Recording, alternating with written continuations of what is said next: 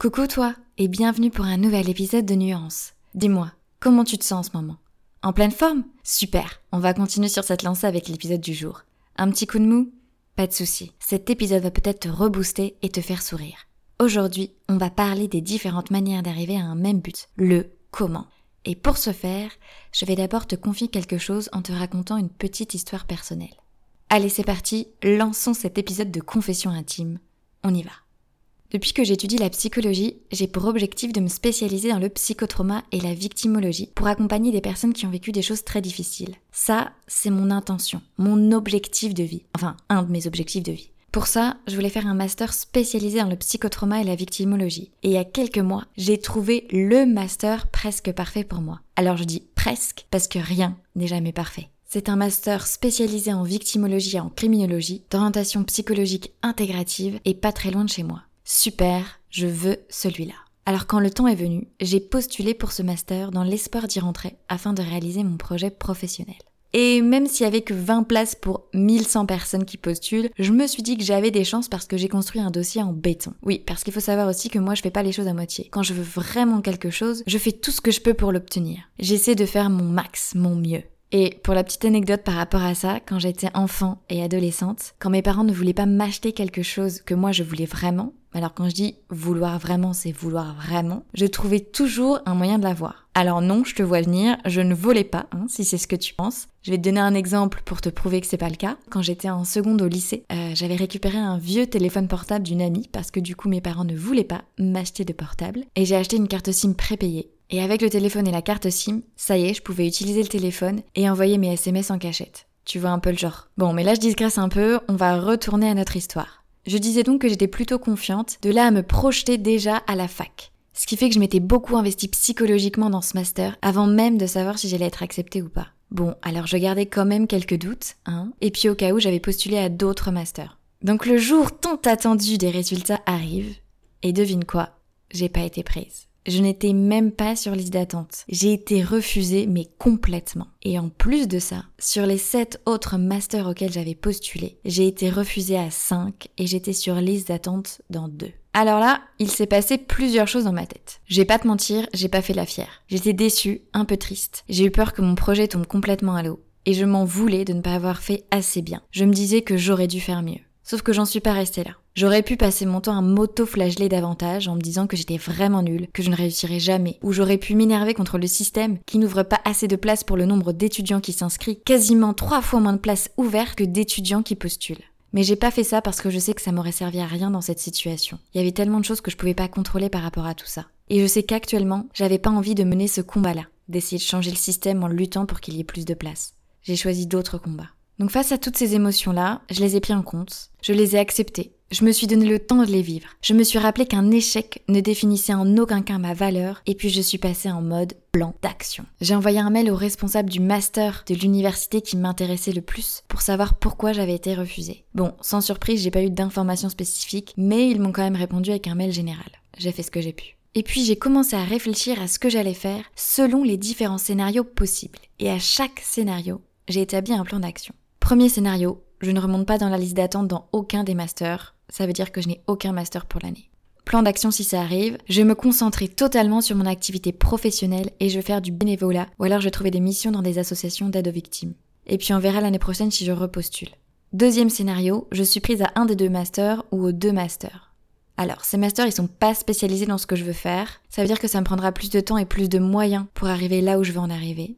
Qu'est-ce que je peux faire? Bah, je sais qu'il y a des DU qui existent ou des formations complémentaires spécialisées dans le psychotrauma et la victimologie. Ok, alors j'ai regardé un petit peu les dates de formation, où est-ce que ça se passe et comment?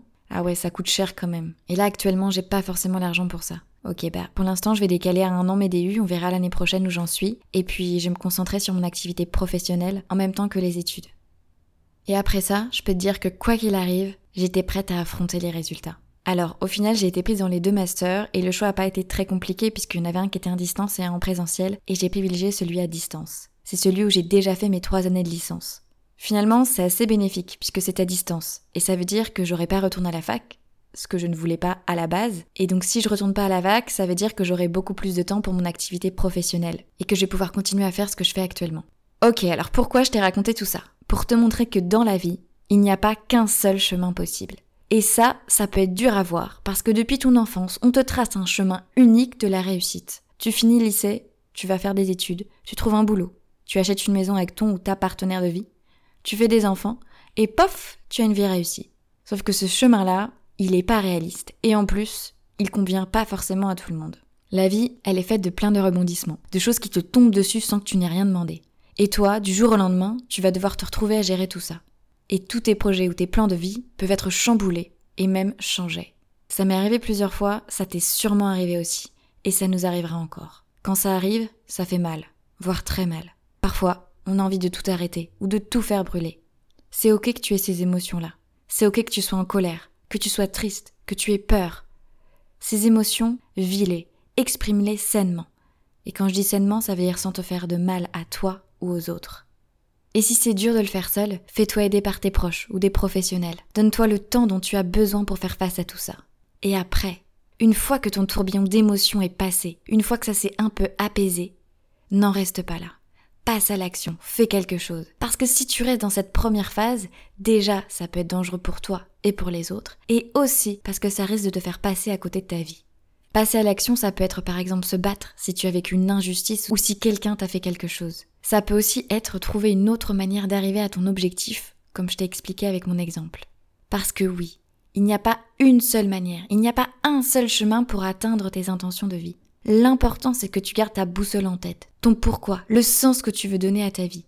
Celui-là, tu ne le changes pas. C'est ton comment qui vient après, qui lui n'est pas figé dans le marbre, il peut changer. Et ne sois pas trop attaché au processus, parce que quand tu t'attaches à quelque chose, c'est difficile de s'en séparer et de changer de perspective.